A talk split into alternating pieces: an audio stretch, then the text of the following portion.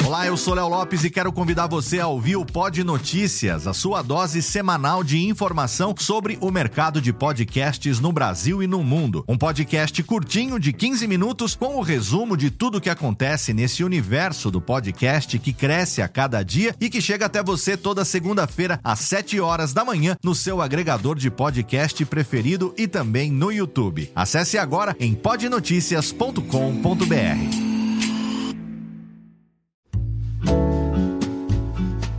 Marsupial Editora e Radiofobia Podcast Multimídia apresentam Reflexões sobre o Podcast. Episódio 7 Podcast Café Brasil. Por Luciano Pires.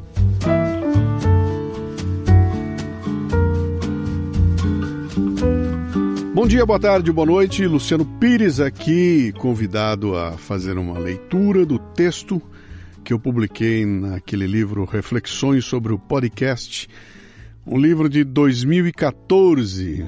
Olhando agora, parece que era uma época em que os dinossauros ainda andavam sobre a Terra, tanto que as coisas mudaram de lá para cá, né? O Brasil de hoje não tem nada a ver com o Brasil de 2014 e a Podosfera muito menos. Então eu optei por fazer a leitura do texto aqui e vou, de quando em quando, assim que eu achar que cabe, eu vou fazer assim, vou dar o meu pitaco. Eu dou uma parada no texto, faço um comentário e continuo na sequência, tá? Eu não li o texto antecipadamente para saber o que, que vai mudar aqui, então eu vou ler e vou, vou fazer como aqueles reacts que o pessoal publica no YouTube, né? E vamos ver o que, que vai acontecer por aqui. Bom, eu comecei assim, olha, As Raízes, recorrendo a Érico Veríssimo.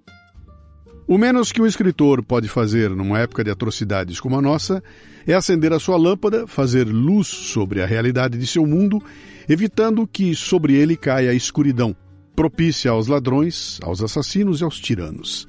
Sim, segurar a lâmpada a despeito da náusea e do horror. Se não tivermos uma lâmpada elétrica, acendamos o nosso toco de vela ou, em último caso, risquemos fósforos repetidamente como sinal de que não desertamos nosso posto.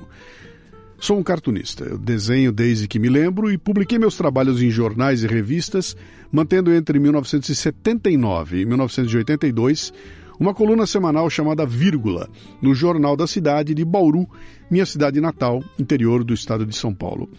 Eu achava que seguiria a carreira de cartunista numa época em que o Pasquim era o porta-voz de uma geração desesperada para romper com o passado. Por isso, em vez de engenharia, eu fui estudar comunicação visual na capital. Quando me formei, comecei a trabalhar por conta própria na área de comunicação, até descobrir que, como cartunista, eu teria grandes chances de morrer de fome. Entre 1982 e 2002, deixei de lado os cartoons e textos para seguir a carreira de executivo, tornando-me diretor de comunicação corporativa de uma multinacional de autopeças, a Dana, onde construiu uma bela carreira que terminou em 2008, após 26 anos.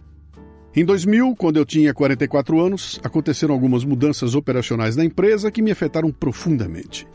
Eu era diretor de comunicação e marketing e assistia às áreas de promoção e assistência técnica que construí com amor e carinho ao longo de mais de 10 anos, sendo destruídas aos poucos, após serem transferidas para a área comercial da empresa.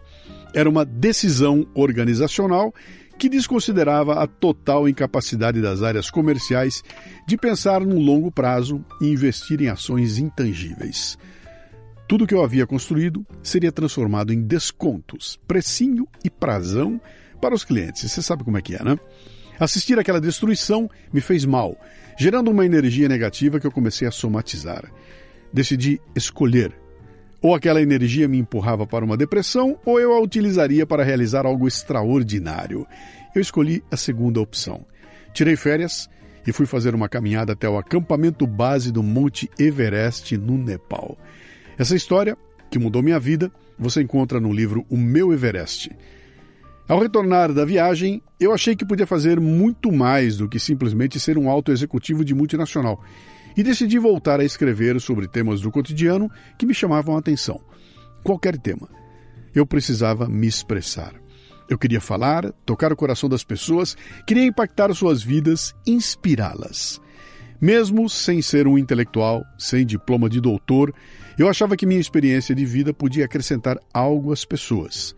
Sem ter onde publicar meus textos, já que o espaço da mídia brasileira não é definido pela qualidade do conteúdo, mas pela política dos compadres, passei a remeter por e-mail uma crônica toda sexta-feira para um grupo de amigos que mantinha em meu cadastro. Meu pitaco.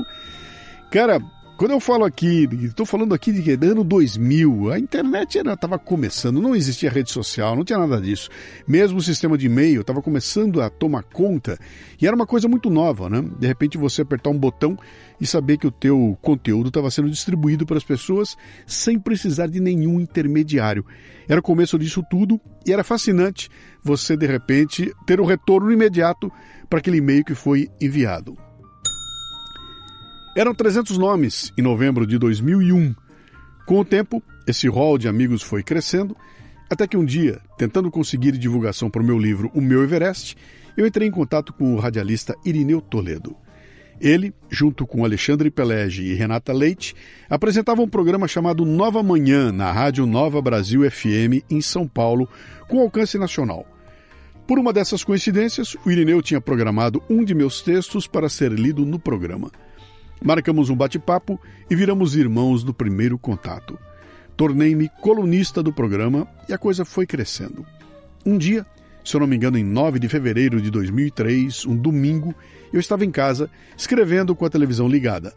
Na troca de canais, caí no SBT, no meio do programa do Gugu Liberato, o Domingo Legal, no exato momento em que o Gugu anunciava uma grande atração.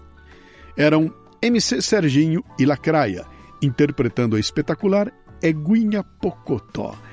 Vou mandando um beijinho para a filhinha e para a vovó, só não posso me esquecer da minha Eguinha Pocotó. Pocotó, Pocotó, Pocotó, minha Eguinha Pocotó.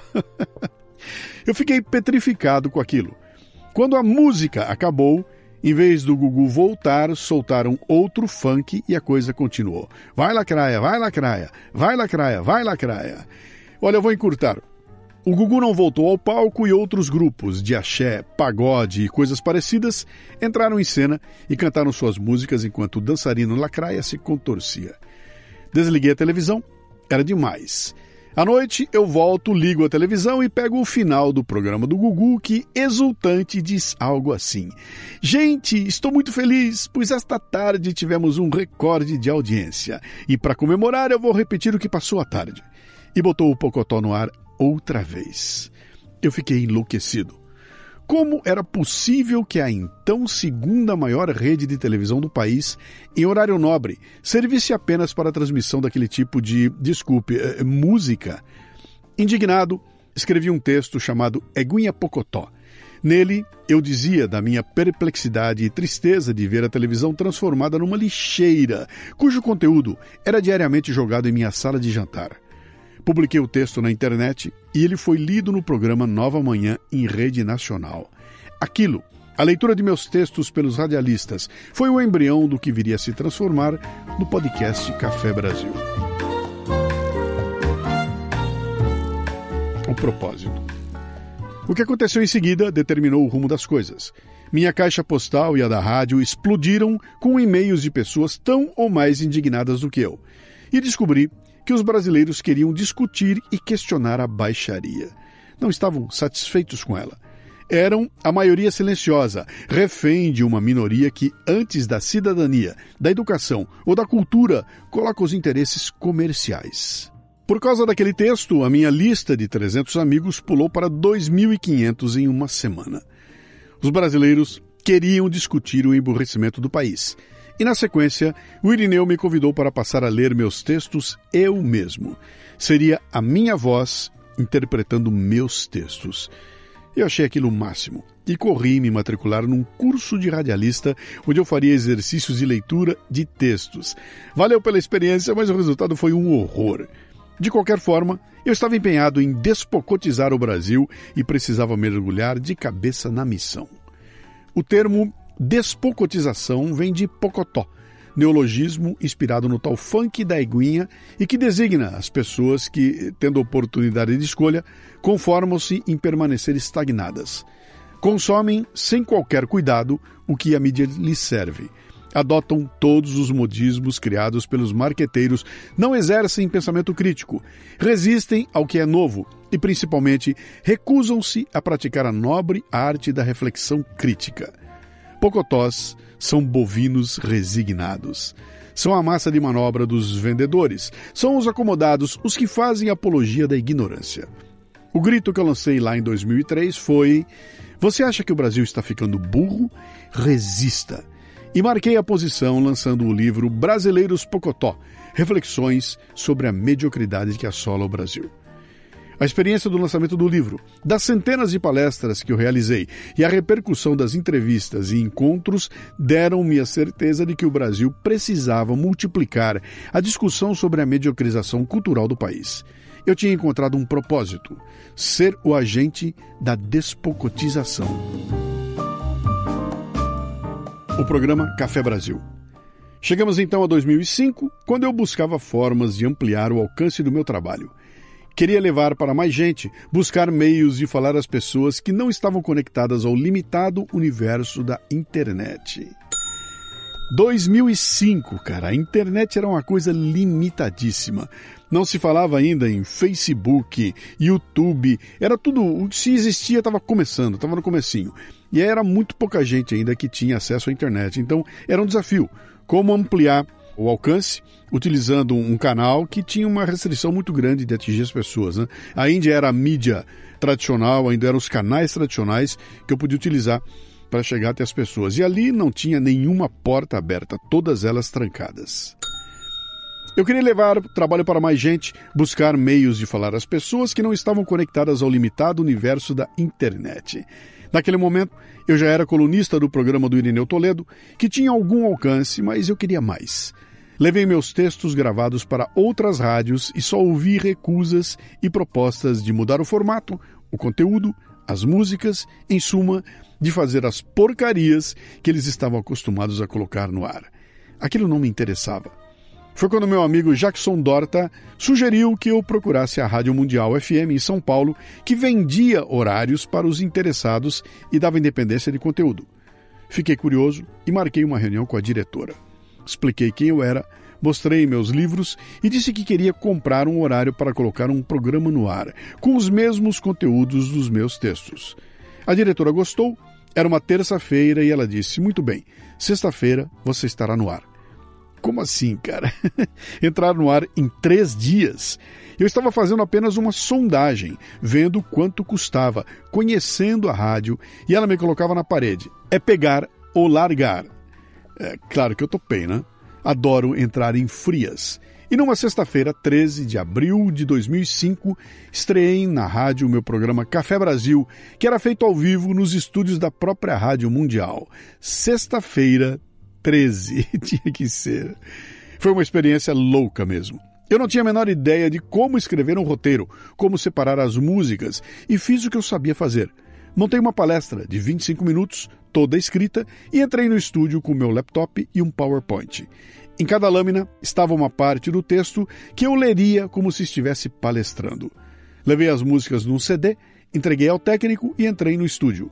Eu não sabia se o material que eu tinha caberia em 25 minutos, não tinha ideia se o técnico conseguiria soltar as músicas no ponto certo, mas já que eu tinha entrado no jogo, vamos lá. Fiquei nervoso, especialmente com a impressão de que eu não poderia errar, e falei para um microfone, sem ver o rosto de quem me ouvia. Era algo muito diferente das palestras, sem reação do público. Um formato que me era estranho e profundamente solitário. Foi assim que eu me senti. Só.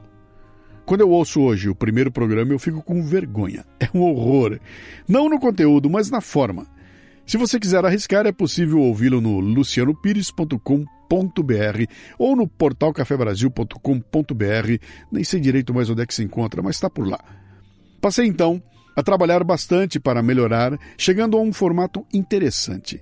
A ideia era lançar iscas intelectuais usando meus textos e de meus conhecidos ou outros que eu encontro em publicações e na internet, mesclados com música popular brasileira.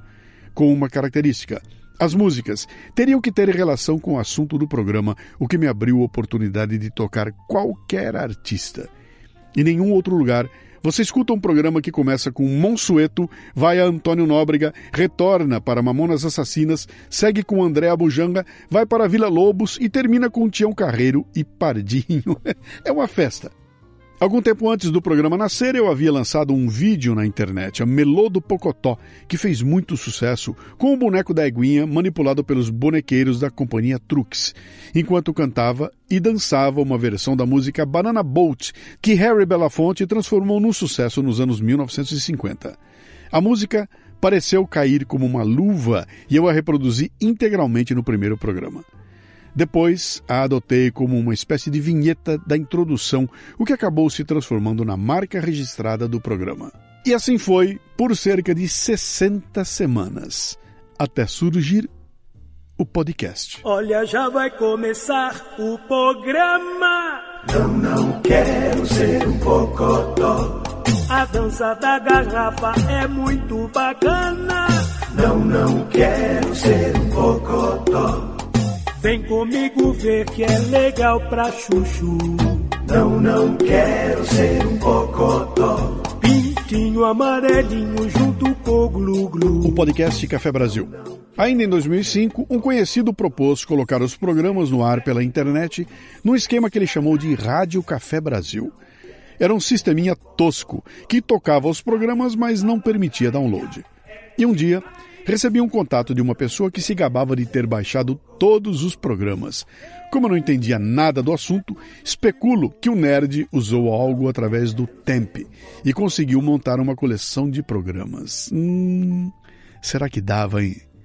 Um ano e meio após o nascimento do programa, concluí que precisava encontrar uma forma mais fácil de deixar os programas à disposição das pessoas. Pô, dava um trabalhão, ia pro ar e depois acabava foi quando eu descobri um tal de podcast. E em setembro de 2006, assinei com o pessoal da podbr.com.br, um dos primeiros sites de agregação de podcasts, um contrato para distribuição do programa Café Brasil. Eles estavam acostumados a produzir e veicular programas, e eu seria o primeiro que chegaria pronto, apenas para distribuição. Lembro-me de que, no momento em que fechei o contrato, comentei com o pessoal da PodBR: Olha, o dia que eu tiver 3 mil downloads por mês, eu estarei realizado. Quando o primeiro podcast foi ao ar, eu já tinha feito cerca de 70 programas na Rádio Mundial e o Café Brasil era gravado no estúdio do músico Sérgio Sá, que compôs as vinhetas do programa. Esse lance do estúdio foi interessante porque, como eu gravava os programas, na verdade, eles iam hora ao vivo na Rádio Mundial, eu não tinha nenhuma capacidade ali de trabalhar as músicas e pensar numa vinheta em alguma. E era o que ia, ia ao ar como podia, era tudo ao vivo. Até que eu insisti bastante e consegui que a rádio me liberasse para eu começar a gravar em estúdio. E aí sim eu pude começar a pensar numa edição mais caprichada, gravar com antecedência e entregar o programa gravado na rádio.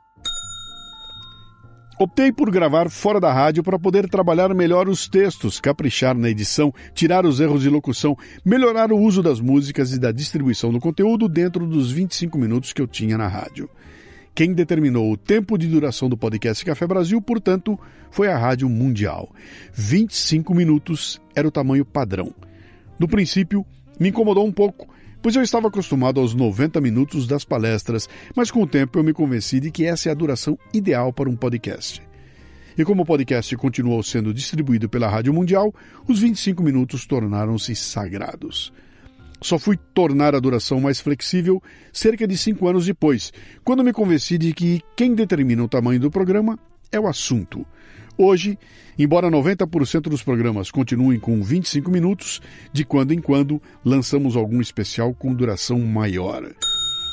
Esse hoje aqui era de 2014, né? na verdade, hoje, em 2023, o programa já não tem mais 25 minutos.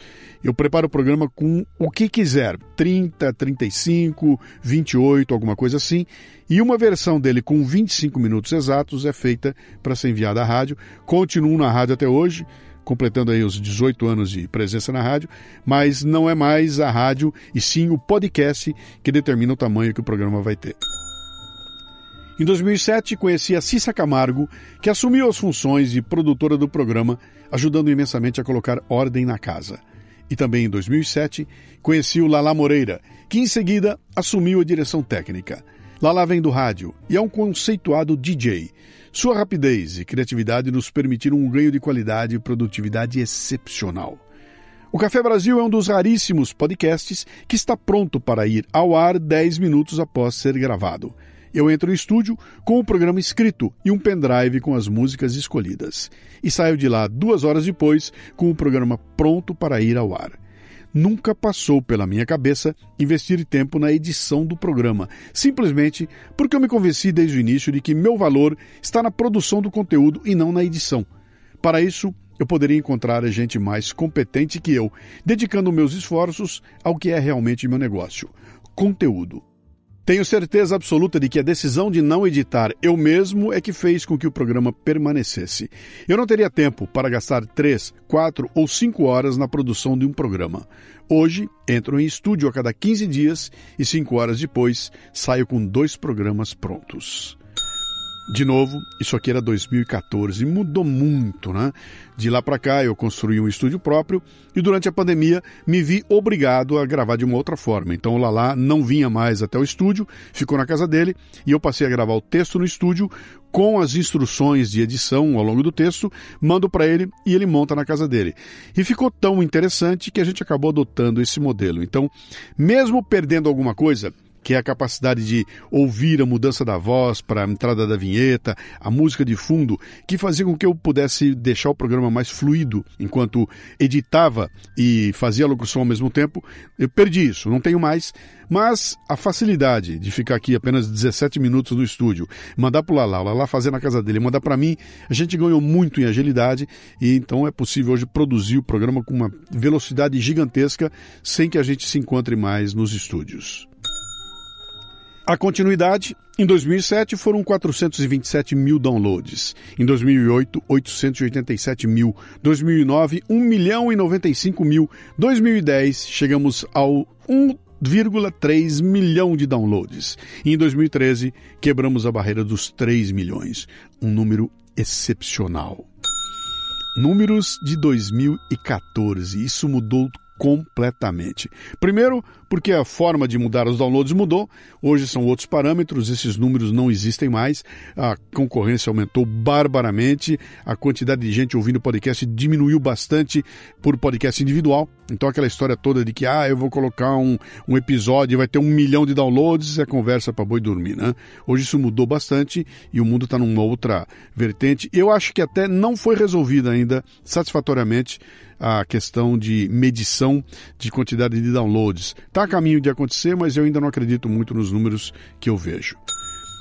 Na edição de 2008, no Prêmio Podcast Brasil, o Café Brasil foi escolhido pelo júri técnico como o melhor podcast de variedades e entretenimento. Em 2009, na derradeira edição do prêmio, conquistamos mais uma vez como o melhor podcast de variedades no voto do júri e no do popular. E fomos o podcast mais votado em todas as categorias.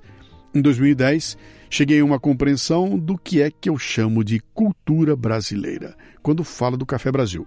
É diferente do que se convenciona chamar de cultura por aí e explica a minha visão para montar cada programa. Dividi a cultura brasileira em quatro blocos: expressão, o idioma falado, as artes, a mídia, o folclore, a literatura. Cidadania, a política, a organização social. Educação, a escola, a política educacional. Comportamento, as relações dos brasileiros, com o meio ambiente, com o mundo, com a religião, etc. É nesses quatro blocos que eu costumo reinar, e eles definem claramente como abordarei os temas que eu escolho.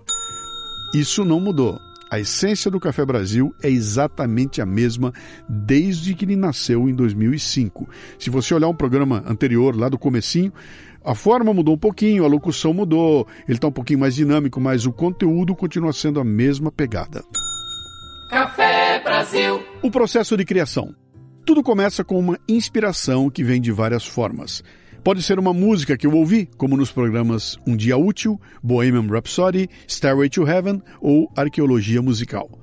Pode ser um filme ou programa de televisão, como no Dig Duncan Sindfy ou Chorei Chorei pode ser uma carta de um leitor, como nos programas Grana, João Brasileiro Médio ou Pinchado no Muro. Pode ser um artigo que escrevi na semana, como a maioria dos programas. Pode ser um acontecimento, como Solto nas Ruas, ou Nunca Serão, ou Oração da Maçaneta. podem ser temas em discussão na sociedade, como maioridade penal ou esfriando o aquecimento global. A partir dessa inspiração, começo a reunir textos meus e de outros autores em arquivos de trabalho, em um Word mesmo. Até que um dia escolho um arquivo e passo a redigir o programa, tendo em mente um texto com aproximadamente 14 a 15 mil caracteres, que renderá cerca de 17 minutos de locução. Para escrever o texto, sigo as minhas orientações pessoais.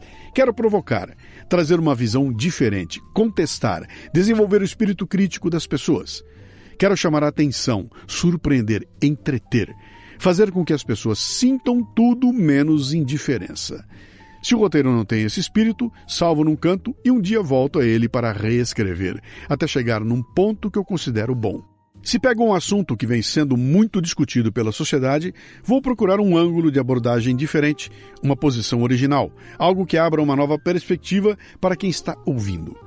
Do mesmo modo, se o assunto é árido, complexo, vou tentar simplificar ao máximo, de forma que as pessoas compreendam. Afinal de contas, estou apenas distribuindo uma isca, não é? Não dá para ser profundo em 17 minutos de texto.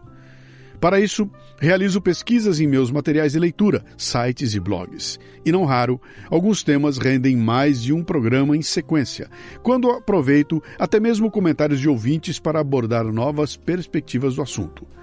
Não me interessa se o ouvinte vai concordar ou discordar de mim. Interessa fazer com que ele pense a respeito. Escrevo o roteiro do programa já determinando os locais onde entrarão as músicas, mesmo sem saber que músicas serão. Para isso, é preciso ter alguma experiência com o ritmo da escrita para a rádio, coisa que a gente vai adquirindo com o tempo. As músicas funcionam como a laranja da feijoada ou o gengibre do restaurante japonês, quebram o enjoo. Um texto grande e pesado torna-se leve e mais fácil de deglutir quando uma música surge para aliviar. Mas não pode ser qualquer música. Depois de pronto o roteiro, eu vou para o Windows Media Player. Cara, o Windows Media Player, olha só, o mundo mudou mesmo, né? E começo a explorar meu arquivo musical. Coloco na busca o tema do programa, por exemplo, a palavra tempo, e vou selecionando as músicas que têm tempo no nome. Coloco também outros termos que tenham a ver com o conteúdo do programa e assim vou selecionando 20 ou 30 músicas. Vou também para o YouTube e o Google em busca de outras músicas que eu não tenha no arquivo. Crio uma playlist e faço uma primeira rodada de audição, já descartando as que eu acho que não têm a ver. Dependendo do clima de abertura do programa, escolho a música. E assim vou encontrando uma a uma, ouvindo, predeterminando o local de entrada ou corte. No final do processo, terei escolhido entre 5 e 7 músicas que salvarei num pendrive e levarei no dia da gravação e edição. O que é que mudou de lá para cá? Bem, hoje eu procuro as músicas basicamente só no YouTube. Ele é meu instrumento de busca e, e, existem coisas do arco da velha lá dentro. Né? Quando eu encontro alguma coisa um pouco mais elaborada que não está no YouTube, eu vou atrás em pesquisas de outras formas. Né? Mas basicamente, 90% do que entra de música no programa vem do YouTube. Quando considero o roteiro pronto, dou uma última olhada buscando saber se ele tem características criativas, excepcionais, únicas e sensoriais. Se tem algo que dará um susto ou quebrará a previsibilidade. O mesmo acontece durante a gravação. Pronto o roteiro, subo para um site de trabalho que compartilho com a minha produtora Cissa Camargo, que dá uma olhada, corrige algumas coisas, formata o texto e deixa tudo pronto para a gravação. Vou então para o estúdio, onde faremos a arte de gravar a locução e mixar as músicas. A gravação é um caso à parte. De novo, vou contar agora como era em 2014 e não é mais assim hoje. O roteiro é lido diretamente na tela do meu laptop, direto no site de trabalho. Mas não é a leitura mecânica do texto, e sim uma interpretação que é interrompida a cada entrada musical. Aliás, a locução é um caso à parte, é o que sempre me tirou o sono. Como fazer para ler um texto sem fazer com que isso seja excessivamente chato, impostado, falso e pretensioso? Olha, eu não achei um jeito, a não ser gravando e ouvindo, gravando e ouvindo, gravando e ouvindo. Eu acho que eu sou o maior ouvinte do programa, buscando criticar as coisas que podem ser melhoradas. Com o tempo, Fui pegando o jeito e a locução acabou sendo outra marca registrada no programa, embora eu tenha consciência de que muita gente não gosta. Prefere o formato mais livre de outros podcasts de bate-papo. Ué, fazer o quê, né? Muito bem, continuando a gravação, paramos a locução no ponto onde está a marcação de entrada das músicas e eu aguardo que o Lala faça sua arte, para só então seguir a gravação. O Lala vai cortar, aumentar as introduções, emendar, mixar músicas e assim por diante. Enquanto isso, vou ouvindo e vamos trocando ideias sobre o resultado. Acredito que, assim, consigo capturar o espírito da melodia usada, estabelecendo um ritmo, equilibrando o tom da locução com o da música que vai entrar ou acaba de terminar, e mantendo um certo sabor de ao vivo, que faz toda a diferença. Parece frescura, mas acho que é isso que dá o um molho do programa. Olha, eu não tenho dúvidas de que perdi muito quando optei por fazer a gravação separado da edição a gente perdeu muita chance ali. Eu, eu tô ouvindo o programa e fico inconformado, cara. Pô, a minha entrada tá, tá diferente, o, o, tom que eu usei aqui não é o mesmo. Eu podia ter aproveitado um pouco melhor aquela música, mas o ganho em termos de velocidade de produção foi tão grande que não tem mais como voltar atrás. Já tentamos fazer diferente com a gravação de todo o roteiro para a posterior edição das músicas. Olha aí, eu em 2014 reclamando. é muito mais rápido, mas o resultado final deixa a desejar, pois perco as oportunidades de colocar alguns cacos, de decidir em conjunto com o Lala e a Cissa, de aproveitar um acorde ou uma frase da música para enfatizar algum ponto, uma ironia ou até mesmo um silêncio que muitas vezes diz mais que as palavras. Isso tudo tem que ser vivenciado durante a gravação edição é ponto de honra. É, cara, precisou de uma pandemia para derrubar esse meu conceito, né? Hoje eu vivo bem não tendo mais essa gravação em conjunto. Outro dia, por uma razão especial, a gente fez um, voltamos aos velhos tempos e fizemos um, e realmente é diferente. Depois que o programa termina, a gente consegue saber quando é que a gente estava presente e quando não estava presente. Além disso, na própria locução, estou atento para as entonações que denotam ironia, desprezo, entusiasmo e na necessidade do criativo, excepcional, único e sensorial. Não raro, na fluência da narração, na letra de uma música, num poema, numa mudança de ritmo, numa vinheta, uma opinião é embutida. Alguns ouvintes têm a perspicácia de sacar essas pequenas jogadas e é sempre uma satisfação quando recebo um e-mail de um deles comentando aquele detalhe. Enquanto gravamos, a Cissa vai acompanhando os cacos e mudanças no roteiro. Depois, ela vai para casa com o programa num pendrive que ouvirá para aplicar no roteiro as alterações e depois publicar no portal. Olha como mudar as coisas, cara. Eu acho que eu não vejo a Cissa em pessoa há cinco anos. Há cinco anos a gente parou de se encontrar, porque ela mudou para longe, ah, parou de vir para a gravação e eu não encontro com a Cissa há pelo menos cinco anos. Tudo pronto e aprovado, liberamos o arquivo para os sites que vão distribuir o programa. O podbr.com.br, que alimenta o iTunes, e o portal cafebrasil.com.br.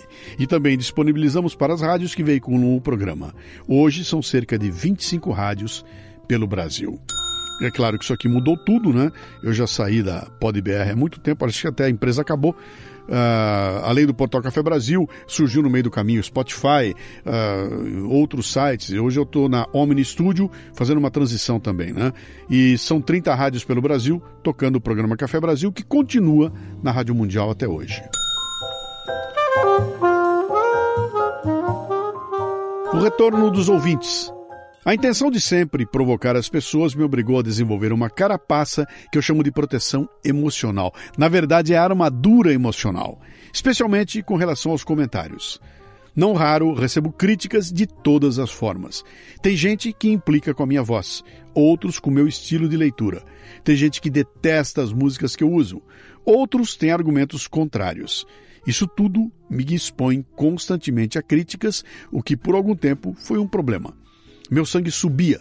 Cheguei a entrar em discussões com alguns críticos até perceber que isso era parte do processo, que ninguém vai se incomodar em escrever uma crítica para algo com que não se importa. Que vários críticos têm um interesse genuíno em ver a melhora do programa. Que outros criticam por ignorância, enquanto alguns criticam com argumentações sólidas. Aprendi que as críticas me ajudam a crescer e então adotei outro comportamento Não deixo barato críticas que eu julgo injustas ou que demonstrem que a pessoa não entendeu o meu ponto. A esses, respondo, mas só até certo ponto. Não entro mais em discussões. Se o assunto pegar fogo, parto para fazer mais um programa abordando a questão polêmica. Foi assim com aquecimento global e mudanças climáticas e com maioridade penal, por exemplo. Sempre que posso, deixo uma recomendação ao ouvinte para que não encare o Café Brasil de forma maniqueísta, do 8 ou 80, preto ou branco, cheio ou vazio, para que o considere um estímulo, uma provocação. E com o tempo, aprendi como abordar os diversos assuntos. A agonia do retorno também me pegou durante algum tempo. Eu produzia o programa e ninguém falava nada. Na verdade, o ninguém nunca existiu, pois o programa foi sequência de algo que eu já fazia e que tinha algum retorno, os artigos semanais que eu publico desde 2001. O retorno do programa de rádio sempre foi próximo a zero. Continua, a vida toda foi assim. A não ser nas ocasiões em que eu fui até a rádio para transmitir o programa ao vivo, abrindo o microfone. É possível ouvir o que acontecia em programas como Vergonha de Ser Brasileiro ou então Festa Junina nos quais já dá para perceber a minha sintonia com o técnico fazendo o programa ao vivo. Era uma experiência sensacional, que eu só parei de fazer quando a rádio mudou o programa da noite de sexta-feira para a tarde do domingo. Nos programas ao vivo, dava para sentir o pulso dos ouvintes, o que era fascinante. E o interessante também foi a descoberta de como são diferentes os públicos da rádio e o público do podcast. Não tem nada a ver um com o outro. E outra coisa, o retorno da rádio é nulo, é zero. Nada. Ninguém escreve, ninguém comenta, enquanto do podcast foi um retorno muito grande durante um bom tempo. O outro retorno era dos e-mails, que sempre foram poucos, o que me incomodou um bocado, e fez com que eu fizesse programas cobrando dos ouvintes o mínimo que eles podiam fazer dizer o que estavam achando. Insisti nisso, pois o retorno dos ouvintes era um dos indicadores de sucesso que eu teria para mostrar para um futuro patrocinador.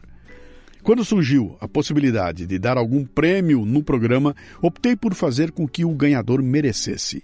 Em vez de sorteio, decidi que escolheria um comentário para ser lido no programa, e como retribuição, eu daria um livro de minha autoria.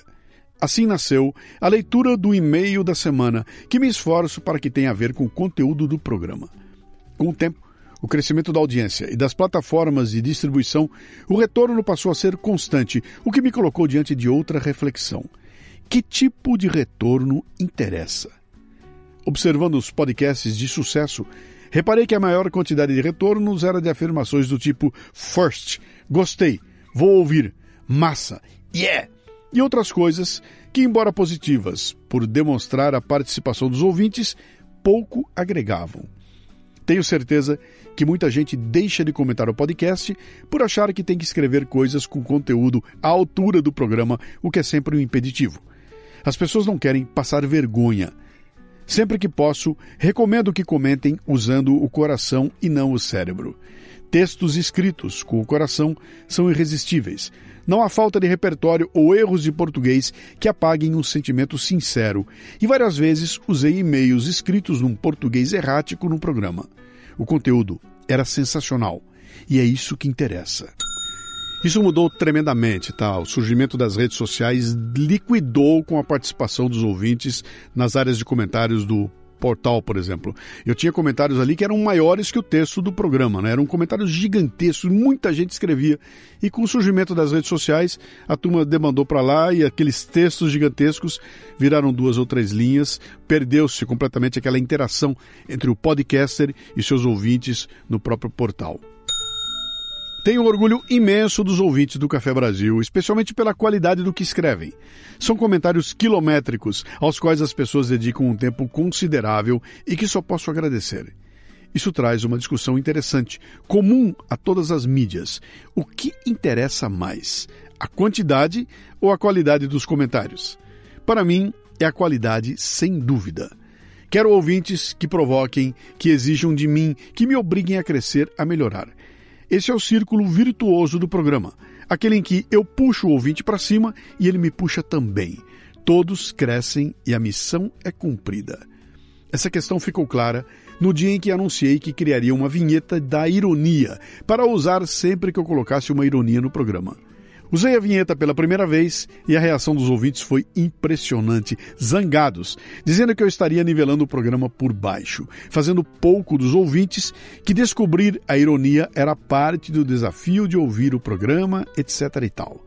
Ficou claro que a audiência é composta de pessoas exigentes, que pensam, que exercitam o espírito crítico e com as quais eu tenho um compromisso de qualidade que preciso manter.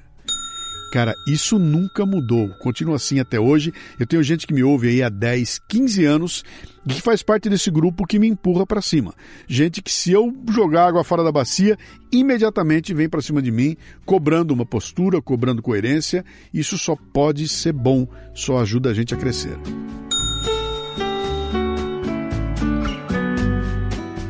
O investimento. Quando comecei com o programa, tratei-o como um veículo para divulgar o meu nome. A intenção era distribuir conteúdo para que o nome Luciano Pires ficasse conhecido e assim mais pessoas contratassem minhas palestras.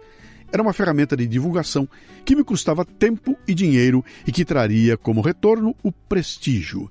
E assim foi por muito tempo, de 2005 a 2010, pelo menos. Exatamente o que eu imaginava. Qualquer pretensão de retorno eu sabia que só aconteceria depois de cinco anos, quando o programa estaria maduro. E eu gastei, viu? Chutando baixo. De 2005 até 2010, eu devo ter investido entre compra de espaço na rádio, pagamento do pessoal, Sérgio Sai, depois o Lalá e a Cissa, mais a estrutura do site, ECAD e outras coisas, algo em torno de 250 mil reais, o que representa 50 mil por ano. Não é pouco dinheiro, mas eu encarava essa despesa como custo do meu marketing, que me permitiria construir a marca Luciano Pires e tratava a despesa como um investimento na construção de algo que daria retorno lá na frente, quando chegasse a hora. O que fiz, logo no começo, em busca de apoio, foi recorrer a conhecidos. Durante um bom tempo, o Café Brasil foi anunciado como Porto Seguro apresenta, o que deu ao programa um prestígio necessário a quem estava começando. A Porto Seguro pagava exatamente zero reais pelo patrocínio. Nada. Só emprestou o apoio do nome. Quando o programa cresceu e achei que tinha bala na agulha para cobrar alguma coisa, eles desemprestaram o nome. Comercializar, monetizar, como diz a turma, revelou-se o grande desafio. Eu não tinha tempo para ficar vendendo e pouca coisa é tão frustrante quanto você visitar um potencial patrocinador, anunciar que você é do podcast Café Brasil e ouvir pode o quê? Hoje isso mudou, né? Quando eu falo que eu sou do podcast Café Brasil, o cara quer saber como é o nome do meu canal no YouTube. Essa mídia, o podcast, era e de certa forma ainda é algo desconhecido. Como vender a uma pessoa algo que ela desconhece e nem sabe que precisa? Eu tinha a opção de tentar a venda no varejo, obter 300 reais aqui, 500 reais ali, com patrocinadores que participariam de um programa só, específico. Mas isso demandaria um esforço imenso e seria um desastre em termos de planejamento. Só me interessavam patrocinadores que concordassem com contratos de seis meses, de preferência um ano. E fui tocando até o cinto apertar. Em 2008, eu já não tinha grana para pagar o espaço semanal na Rádio Mundial e comuniquei a eles que estaria desistindo do horário. A diretora me ligou em seguida, dizendo que a dona da rádio era tão fã do Café Brasil que eles gostariam que eu permanecesse no ar, mesmo sem pagar. E o programa continuou no ar até hoje, resultado de um trabalho feito com qualidade, demonstrando que os esforços em manter um alto padrão recompensam. Preparando o terreno para qualificar a audiência e conseguir argumentos para vender patrocínios para o programa, coloquei no ar uma pesquisa que, com mais de 1.500 questionários respondidos, determinou o perfil médio do ouvinte do Café Brasil. Homem, classe média alta, formação universitária, idade de 30 anos, com ganhos superiores a R$ 4.500 mensais. Estou falando de 2014, tá? Uma audiência extremamente qualificada, eu diria até apetitosa. Faltava provar para os patrocinadores que valia a pena. Mas um dia a hora chegou. Conversando com um conhecido que tinha uma editora, ele me contou que tinha terceirizado seu departamento comercial para uma empresa que vendia espaço publicitário em revistas segmentadas. Eles juntavam dezenas de revistas de baixa tiragem e focadas em mercados específicos e ofereciam às agências de publicidade alternativas de mídia barata, extremamente dirigida. Eu poderia usá-los como um cavalo de Troia Quando eles estivessem na frente de um mídia, mostrando o pacote de revistas, puxariam um tal de Podcast Café Brasil e aproveitariam um embalo. No mínimo, estariam explicando ao mercado que existia uma coisa chamada podcast e que o Café Brasil era o canal. Fechei um contrato com eles, que algum tempo depois acertaram na mosca. Conseguiram o interesse do Itaú Cultural, que começou pagando uma banana para testar a nova mídia. Hoje, três anos depois, de novo, estou falando de 2014, o Itaú Cultural continua sendo patrocinador do programa, tendo incluído no pacote o Auditório Ibirapuera num arranjo que foi bom para todos e que muito me orgulha. Ter um nome importante como Itaú, seguido do adjetivo cultural, é mais do que eu poderia desejar. O Itaú Cultural abriu caminho para que outras empresas se interessassem pelo programa e aos poucos fomos conseguindo mais patrocinadores. Mas não dava para vender reclame, isso seria pouco. Desenvolvi então um pacote, mesclando as veiculações do programa com uma página no Facebook, o que se revelou precioso para conquistar novos apoios. As páginas no Facebook, algumas criadas especificamente para a ação com o Café Brasil, foram uma surpresa. Além da quantidade de curtidores, conseguimos colocar na área de comentários das páginas centenas, se não milhares de ouvintes que escreviam agradecendo pelo apoio que os patrocinadores estavam dando ao Café Brasil. Isso aconteceu especialmente com a DKT, mas também com a Nakata, a Pelegrino e tantos outros. Por outro lado, os reclames no programa também eram uma situação delicada. Colocar onde? De que jeito? Para mim, sempre esteve claro que só poderia haver integração ao programa se as propagandas fizessem parte do conteúdo e foi isso que fizemos. Escrevo cada participação dos patrocinadores de acordo com o tema ou o ritmo do programa, sempre procurando integrar os assuntos. E coloco no começo e no final do programa sem interromper o fluxo de conteúdo. Depois de algumas pesquisas entre os ouvintes, tivemos mais de 95% de apoio ao formato, tamanho e quantidade de patrocinadores, sem chocar ninguém. Acredito que encontramos o caminho, mas não sem algumas polêmicas. Ouça o programa Grana, é o 237, para conhecer a maior delas o volume de comentários, a qualidade dos mesmos e agora a capacidade de mobilizar os ouvintes para que expressem sua simpatia às marcas patrocinadoras é um recurso que só os podcasts têm. Afinal, que empresa já recebeu 500 e-mails de potenciais clientes agradecendo pelo anúncio que ela veiculou na Globo, no Estadão, na revista Exame? É exatamente isso que acontece com os patrocinadores do Café Brasil. O retorno direto do seu público-alvo, na forma de um simpático agradecimento pelo apoio ao programa que eles ouvem e do qual gostam. Imagine o impacto que isso causa na área de marketing das empresas acostumadas a ter nenhum retorno direto de suas ações. Bom, isso tudo mudou um pouco, tá? Tem um pouco de romantismo aqui. Depois de tanto bater cabeça, eu entendi que o cliente não tá nem aí com isso, sabe? Tem que ser um cliente que gosta demais do podcast, que curte, como eu tenho alguns patrocinadores assim, estão patrocinando porque curtem o programa, esses entendem. Os outros não querem saber, tratam o programa como qualquer mídia tradicional e aí não vale a pena ficar se preocupando com integração de conteúdo, a não ser como um respeito ao próprio ouvinte. Reflexões finais. Hoje, o Café Brasil está sólido, tendo se transformado numa parte importante das receitas do Café Brasil editorial, sem perder a essência. Costumo dizer que se eu pegar o conteúdo do programa número 1, lá de abril de 2005, e regravar com os recursos técnicos de hoje, funciona perfeitamente. Mantive a essência, o propósito, a coerência e se o programa tem algum sucesso, isso é parte fundamental, demonstra coerência e clareza. Outra coisa fundamental, o programa é semanal. Enquanto escrevo essas linhas, estou publicando o programa 365, sem falhar uma semana.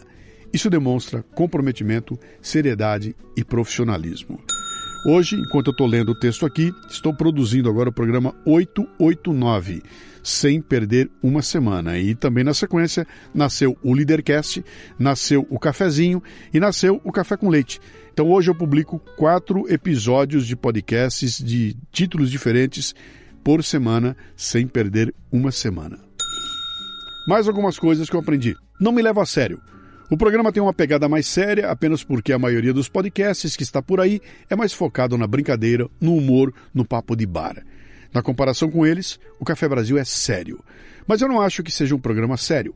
É um programa bem-humorado que trata de temas sérios de forma suave, sem tentar forçar ninguém a concordar com as ideias apresentadas. Gostou? Muito bem. Não gostou? Muito bem também. Apenas não fique indiferente. Respeito os ouvintes. Não xingo, não destrato, não ridicularizo. Às vezes dou uma dura educada, mas é o máximo. Sempre respeito. Tenho uma imensa responsabilidade social. Quando eu recebi fotos de escolas mostrando a garotada de 14 anos ouvindo o programa que professores estão usando em sala de aula, além de emocionado, fiquei assustado com a responsabilidade. Cada vez que abro a boca no programa, estou falando para dezenas de milhares de pessoas e fazendo cabeças. Eu não posso ser um inconsequente. Sou generoso com os colegas podcasters. Mais de uma vez integrei ao Café Brasil podcasts dos quais participei e que julguei que mereciam ser divulgados para meus ouvintes. Não tive problema algum em colocar o programa de outra pessoa dentro do meu, convidando meus ouvintes para que conhecessem o trabalho legal de outros podcasters. Acho que isso é também uma responsabilidade. Eu não perdi nada, pelo contrário, ganhei amigos e possibilitei a meus ouvintes que conhecessem outras propostas. Tenho tentado colocar em meus textos a grande contradição de nossos tempos. Convivemos com verdades antagônicas. Não existe mais o lado bom e o ruim, assim absolutos, reconhecidos à primeira vista. Essa distinção está demolida pela complexidade de nossas vidas, e a mídia tem sido uma das grandes responsáveis. Usando o que já foi chamado de pseudo-eventos, ela contribui para criar mitos e dar importância a fatos que antigamente seriam menores esconde-se atrás de uma liberdade de imprensa que é intencionalmente confundida com liberdade de expressão e usada para justificar a disseminação da burrice e de uma realidade mentirosa que gera reações que a legitimam. É contra esse estado de coisas que eu escrevo. E não acho que vou resolver muita coisa escrevendo, mas pelo menos eu provoco algumas pessoas a refletir sobre o assunto. Quem sabe o jovem ouvinte um dia chega à presidência da República você acha impossível, é? Ou vira diretor da Rede Globo, ou editor da revista Veja, ou reitor de universidade, ou presidente de uma rede de rádios, ou diretor de uma grande empresa anunciante. Ou então, se lembra da luta pela despocotização? Tá vendo? Eu também tenho esperança. Escrevo sem freios, com o coração interessado no debate. Escrevo para provocar reações. Não estou interessado em provar que eu estou certo, em ter seguidores ou em ganhar discussões, e peço que não venham me cobrar coerência. Sou um habitante do novo milênio. Não sei mais o que é verdade e o que é mentira, apenas desconfio. Quando muito, reflito, quando pouco, provoco. Já se passou um bom tempo desde 2005 e os pocotós continuam firmes, fortes, cheios de planos e dominando mas eu sou chato.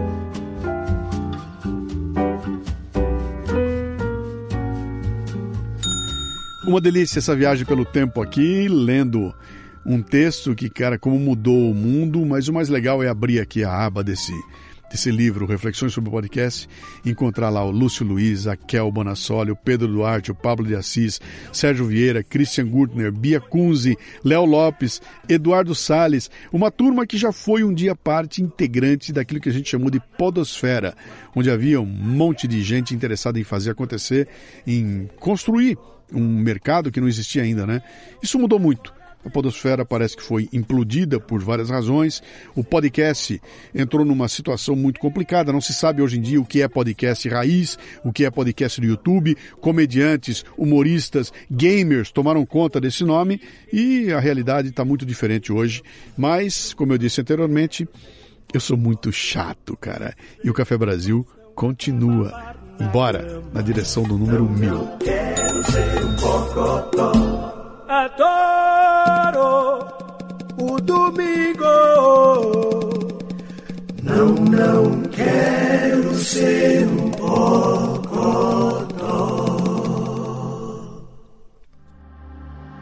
Este podcast foi publicado pela Radiofobia Podcast Network. Acesse radiofobia.com.br barra podcast para conhecer e ouvir todos os nossos programas. Ou assine no seu agregador de podcast preferido. Esperamos você no próximo episódio.